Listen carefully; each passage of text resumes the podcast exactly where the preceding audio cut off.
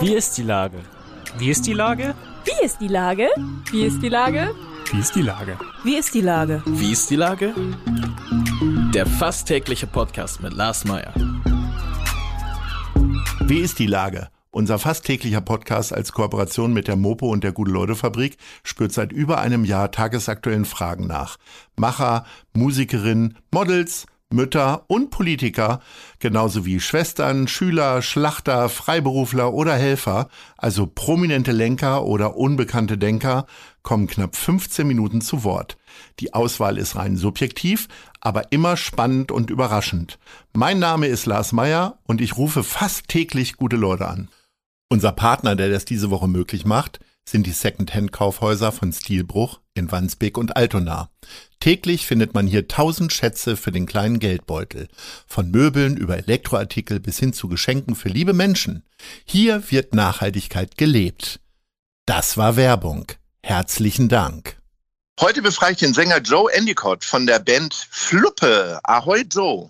Moin Lars, grüße dich. Lieber Joe, ihr habt eure, euer Debütalbum Blüte veröffentlicht und die Kolleginnen von Mopop beschreiben euch als eine Mischung aus Indie-Rock, Post-Punk, Hamburger Schule und Pop mit poetischen Texten. Fehlt irgendwie nur noch Funk und Jazz, ne? Äh, wie würdest du euch denn beschreiben? Ich finde, die äh, Kolleginnen von der Mopop haben äh, ihre Hausaufgaben sehr gut gemacht. Also das, das trifft äh, ziemlich exakt zu. Ähm, ihr seid ja jetzt unterschiedliche aus unterschiedlicher Herkunft. Du bist ja aus Australien, der dann aufgewachsen ist im Süden von Deutschland. Ähm, welche vier Begrifflichkeiten liegen dir denn am nächsten? Oder welcher Begriff von den vier Begrifflichkeiten liegt dir denn am nächsten? Pop, Hamburger Schule, Postpunk oder Indie-Rock? Uh, Indie und Postpunk, hätte ich jetzt gesagt. Ja, und äh, dann habt ihr auch noch jemanden, der mit Pop da so reinkommt, mit Keyboard oder wie? Mm, das ist, ähm, das machen wir eigentlich alle, aber auch gerne mal der Produzent. Also das ist, ähm, äh, wir arbeiten gerade am, am nächsten Album bereits und das wird auf eine gute Art und das wird auch ganz spannend, ein Ticken poppiger. Das ist zumindest der Plan. Noch ist es nicht aufgenommen. Was sind denn deine musikalischen Wurzeln in Bandnamen ausgedrückt? Oh, also. Die du so früher als Poster an der Wand hattest falls man noch Poster an die Wand gemacht hat in deinem Alter. Auf jeden Fall. Und äh, ich habe sogar heute noch äh, in, in, meinem Zimmer tatsächlich ein paar Bandposter äh, an der Wand hängen. Also äh, über meinen Vater habe ich sicherlich irgendwie so ein bisschen Zugang zu The Doors oder ähm, ja, Led Zeppelin und sowas äh, bekommen. Und ich selber war aber so beim California äh, Punk Rock, also dieser, dieser College Punk. Also ich bin wirklich, Blink 182 war für mich, waren die großen Helden bis zu einem gewissen Zeitpunkt, wo der, der eigentliche Sänger dann gekickt wurde, so. Also äh, Tom DeLong äh, war das. Und ich habe äh, tatsächlich ganz viel Punkrock ähm, und, und auch diese alten Hardcore-Bands wie Minor Threat und Circle Jerks und sowas gehört. Das hat mir total imponiert damals. Und dann haben wir im, im Kindesalter oder im Teenie-Alter äh, in Süddeutschland eine, eine Punkband selber gegründet und, und Konzerte veranstaltet äh, mit eben dieser Band und ähm, und irgendwann äh, bin ich dann so in die Ecke Indie Folk Singer Songwriter gewandert musikalisch und äh, ja offen für vieles so ne also ich höre auch äh, keine Ahnung Bands wie Get Well Soon finde ich unfassbar spannend. Also der verbindet ja quasi äh, klassische Musik mit, mit Indie und, und teilweise mit Punk-Elementen.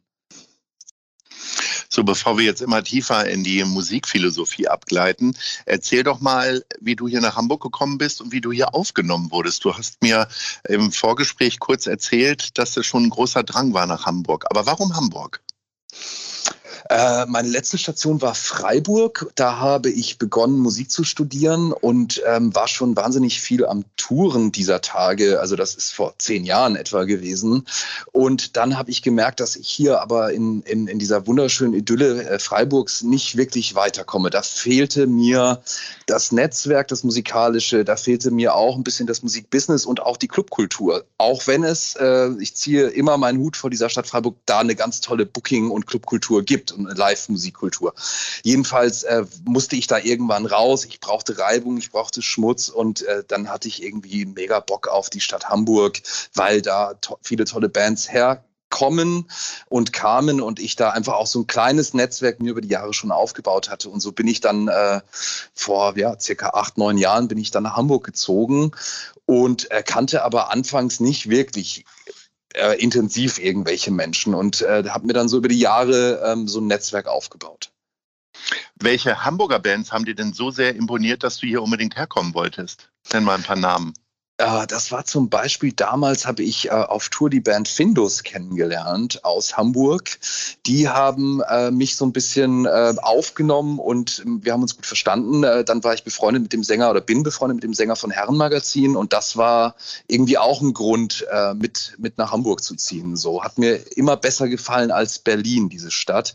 Zumal ich als gebürtiger Australier ähm, einen gewissen Vergleich zwischen Sydney und, und der Stadt Hamburg ziehen kann kann. Also ich fühle fühl mich da so ein bisschen durch den Hafen und die Weite, äh, habe ich da immer so eine kleine Erinnerung an Bondi Beach in Sydney zum Beispiel. Wie groß ist denn das Fernweh nach Australien oder das Heimweh? Ich meine, was ist jetzt deine Heimat? Ja, das ist eine ganz gute Frage. Also äh, ich habe auf jeden Fall gelegentlich äh, großes Heimweh nach, nach Australien. Ähm, meine Heimat ist mittlerweile das ist eine Frage, die mich mein Leben lang schon beschäftigt. Ähm, das könnte Hamburg sein. Meine Familie ist eher im süddeutschen Raum immer noch. Ähm, Familie, Freunde ist, ist für mich irgendwie so ein bisschen zu Hause. Es ist nicht unbedingt an einem Ort festzumachen. Gibt es denn Orte und Möglichkeiten, dir ein Stück Australien hier in Hamburg zu suchen? Also nicht nur, dass beide ein schönes Konzerthaus haben äh, am Hafen, sondern auch so im kulinarischen Bereich vielleicht? Ah, das habe ich jetzt noch, also nee, wirklich, ähm, wenn ich runter zu, zum Wasser laufe, ich, ich kann dir die Stelle gar nicht so gut beschreiben. Also wenn du da die Reeperbahn durchläufst, ja, und dann gehst du am Musikmarkt links runter und dann kommst du auf so einen auf so einen schönen Platz, also in der Nähe vom vorm Fischmarkt sozusagen. Genau. Ja. Das ist für mich so so so eine kleine Ecke äh, Sydney und Bondi Beach und da und wenn ich am Elbstrand spazieren gehe, so das, das ist für mich ein Stück äh, Erinnerung, ein Stück Heimat. Ist es dann trotzdem so, ich meine, mir fällt gerade ein, dass äh, der FC St. Pauli hat ja jetzt auch einen äh, Australier in der Mannschaft. Ja. Äh, ich weiß nicht, wie Fußball äh, ähm, interessiert du bist, aber wird man dann gleich hellhörig und sucht vielleicht auch mal den Kontakt zu einem Landsmann oder einer Landsfrau? Ach, nicht wirklich. Also ich treibe mich auch nicht. Ich, ich, weiß, es gibt in, in Hamburg auch mindestens einen so einen Australian, Australian Pub. Ich war aber noch nie drin, weil das Bier ist auch äh, ziemlich furchtbar.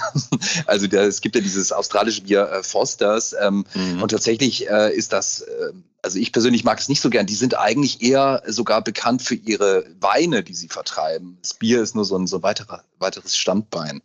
Mhm. Ihr habt ja eine, äh, beziehungsweise eine ganz besondere Beziehung zu Bild steht. Also nicht nur, dass ihr dort euren Probenraum habt, sondern ihr habt sogar eure EP so benannt. Äh, was ist denn die Faszination Bild steht für dich? Billstedt äh, ist irgendwie ein ganz spannender Ort, wenn man da hinfährt. Also gerade weil wir ja so alle auf St. Pauli, ähm, Schanze, die Ecke angesiedelt sind, ein bisschen raus aus der Blase ähm, und in einer anderen Welt äh, ausgespuckt werden. Also wenn man da am Bahnhof aussteigt und äh, zu unserem Proberaum läuft, es ist ein ganz guter Fußmarsch und äh, dann kommst du an diesen ganzen äh, unterschiedlichsten kleinen äh, Obst- und, und Gemüseläden vorbei. Es duftet nach äh, türkischem Bazar ähm, und äh, es ist also wirklich wie, wie in einem anderen Land. Und gleichzeitig ist es für mich auch ein Stück weit gelungene Integration so, und ähm, dann hast du ja diese Industriekulissen, wenn du spätestens, wenn du dann über das Wasser läufst, dann läufst du über so eine Brücke, das ist auch der Weg zu unserem Proberaum und dann riecht es da nach Kaffee, weil da irgendwie eine große Kaffeemanufaktur sozusagen ihr Werk hat. Ähm, und es, es, es, es ist laut, es brodelt, es gibt schlechte Imbisse, es gibt aber auch ganz wundervolle äh, türkische Bäckereien beispielsweise. Und es ist wirklich so mal kurz in einem anderen Land, um dann irgendwie nach der Probe wieder zurückfahren, äh, zurückzufahren in seine Hamburg-Blase sozusagen. Und ihr habt diesen Proberaum in äh, Billstedt genommen, weil es einfach genau in der City überhaupt gar keinen mehr gibt. Ist das der Grund dafür? Da gibt es ja immer wieder Diskussionen drüber, dass es hier zu wenig Probenräume gäbe. Ja, das ist auch leider wahr. Ähm, wir haben, also es ist so, es werden mehr und mehr Proberäume dicht gemacht. Ich hatte mal einen Proberaum in, in äh, Barmbek, da haben sie dann, das war so ein oberirdischer Bunker und dann hat äh, jemand kam auf die glorreiche Idee, über diesen Proberaumkomplex, wo völlig klar war, hier sind seit x Jahren diverse Bands, kam jemand auf die Idee, obendrauf eine Wohnung zu setzen. Ja? Ähm, so, wer war zuerst, die, die, die Bands oder diese Wohnung? Ja? Und mit dem Fazit, dass wir Mhm. nur noch bis 22 Uhr proben durften. Das ist absolut scheiße. Ich bin dann da raus aus diesem Raum äh, und habe dann quasi über, über Dennis Jaspersen, war das von der Band Herrenmagazin, äh, Wind bekommen von diesem, äh, von diesem Proberaum in der alten Polizeiwache in Billstedt, ähm, der auch äh, Fenster hat und das war total schön für uns. Dann, ähm, das war auch meine erste Berührung mit Billstedt sozusagen. Ne? Und da bin ich jetzt oder sind wir jetzt seit diversen Jahren schon. Jetzt hast du ja gesagt, dass ähm, äh, in Freiburg die äh, wirklich eine tolle Clubkultur ist. Äh, was macht denn eigentlich eine tolle Clubkultur aus und was macht das Besondere dann hier in Hamburg aus? Äh, die Vielfältigkeit, würde ich behaupten. Also eine, eine gute Clubkultur macht für mich auch aus, wenn du lebend hast, ähm, Clubs, die sich über Jahrzehnte oder Jahre zumindest etabliert haben. Ja? Also bei mir war es so, wenn ich, als ich damals angefangen habe, Musik zu machen äh, und in Freiburg äh, an, an einen Booker rangetreten bin oder eine Bookerin und gefragt habe, ob ich da spielen und auftreten darf, da war die Antwort erstmal nein du bist noch nicht so weit, du bist noch nicht gut genug. So, das hat mich wahnsinnig angetrieben. Ähm, natürlich verstört einen das auch so ein bisschen, weil man denkt, ach du Scheiße, so. Ähm, aber die lassen da wirklich nur Bands spielen, wo sie auch wirklich dahinter stehen. So. Und das zeichnet die Läden sowohl in, also es gibt so ein paar etablierte Läden in Freiburg, ähm, aber die gibt es auch in Hamburg, zum Beispiel das Molotow oder das Hafenklang, also äh, brauche jetzt kein Name-Dropping machen so, aber da weiß man in der Regel, was man hat, weil die sich über Jahre qualitativ durch gutes Booking ähm, wirklich eine Marke sozusagen geschaffen haben. Und der, der Zuhörende, der, der sich ein Konzert anschauen will, weiß im Grunde, selbst wenn ich die Band noch nicht kenne, da wird mir irgendwie was Spannendes geliefert. Und das zeichnet für mich eine vielseitige, gesunde Clubkultur aus, wo man sich aber auch mal traut, irgendwie eine Band zu machen, die jetzt noch nicht so wahnsinnig bekannt ist, aber einfach immer spannend und gut. Jetzt habt ihr gerade im September mh, in den Astra-Stuben oder in der Astra-Stube gespielt. Äh, was ist denn für dich so das nächste Ziel? Welche Bühne der Stadt? Ja, gut, ich habe schon ähm, bis auf die Elbphilharmonie, glaube ich, schon sämtliche Läden äh, in, in Hamburg durchgetingelt. Also wirklich von ganz klein, da gibt's diesen Mobile Blues Club. Ich weiß nicht, ob es den noch gibt. Der, der ist da ähm, am, am Ende des Schulterblatts sozusagen. Über Astra-Stube, über Molotow, über Hafenklang, das haben wir alles schon gemacht. Äh, Pudel haben wir auch schon gemacht. Ähm, und dann gibt's ja ein, zwei Läden, wo man auch gar nicht mehr machen möchte, auf, aufgrund von politischen äh, Einstellungen. So. Wir Ähm, sprechen über ich- das Docs und die große Freiheit. Richtig, 36. man kann das Kind auch gerne. Witzigerweise habe ich heute erfahren, dass die jetzt auch 2G-Konzerte ähm, dort wieder machen. Also Okay. man kommt wohl nicht drum rum. Ähm, ich könnte ja, also ich will eher so ein bisschen raus gerade aus Hamburg, ja. Okay. Wieder zurück nach Freiburg, um es da allen nochmal zu zeigen. Ah, nee, also das, das, das machen wir auch. Also wir sind nächstes Jahr im April, Mai auf einer großen Tour und ähm, ich finde, man sollte auch immer gar nicht zu oft in der gleichen Stadt, in der man äh, lebt, äh, spielen. Das soll immer noch was Exquisites äh, sein für die Leute, die nicht, sie sollen bitte nicht denken, okay, die Band Fluppe kommt aus Hamburg und das ist unsere Haus- und Hofband, weil die spielen ja eh alle drei Monate. So, da bin ich strikt dagegen. Ich habe Bock auf Bremen, ich habe Bock auf Kiel, ich habe Bock auf Flensburg, auf Husum, äh, auf Berlin, Leipzig und so weiter, weil ich das auch total spannend finde, äh, mir diese Städte immer wieder anzuschauen. Also nicht nur da zu spielen, sondern auch ein bisschen Kultur mitzubekommen, durch die Straßen zu laufen, vor dem Konzert, nach dem Konzert. Das, das reizt mich total. Jetzt haben wir so viel über Bildstedt gesprochen. Jetzt will ich von dir unsere Top 3 befüllt wissen. Mit deinen liebsten Orten außerhalb des Probenraums natürlich. Okay, außerhalb des Platz Proberaums, drei. Ja. Äh, Platz drei ist wahrscheinlich die erste Andronaco-Filiale, die in Billstedt eröffnet hat. Das ist Oh eine ja. absolut gute Oase, wo es immer einen guten Mittagstisch gibt, äh, wo man wunderbar einkaufen kann. Guten Wein, gutes Olivenöl, gutes Brot Sehr beispielsweise. guter Tipp. Ja. Platz 2. Platz zwei ist ähm, in der Bildstädter Hauptstraße gibt es eine ausgezeichnete türkische Bäckerei, Mhm. wo ich vor der Probe immer mal gerne reinschaue. Da muss man relativ lang Schlange stehen, aber es lohnt sich. Na. Und Platz 1? Platz eins ist ein Restaurant, ebenfalls in der Bildstädter Hauptstraße. Das heißt meines Wissens Adana. Da kann man Mhm. exzellenten Ayran trinken. Die haben da so eine abgefahrene Maschine, wo der so aufgeschlagen Mhm. und äh, aufgequollen wird. So schmeckt absolut lecker und frisch. Und äh, da kann man äh, sehr gut zum Beispiel, es gibt ja Shakshuka äh, aus der israelischen Küche. Mhm. Äh, und da gibt es zum Beispiel ein exzellentes türkisches Menemen, was äh, ähnlich wie Shakshuka ist.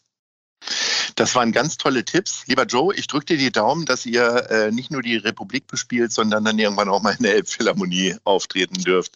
Alles Gute und ich sage Ahoi. Ich sage vielen Dank für das nette Gespräch, Lars. Ahoi. Ciao. Eine Produktion der Gute-Leute-Fabrik in Kooperation mit 917 XFM und der Hamburger Morgenpost.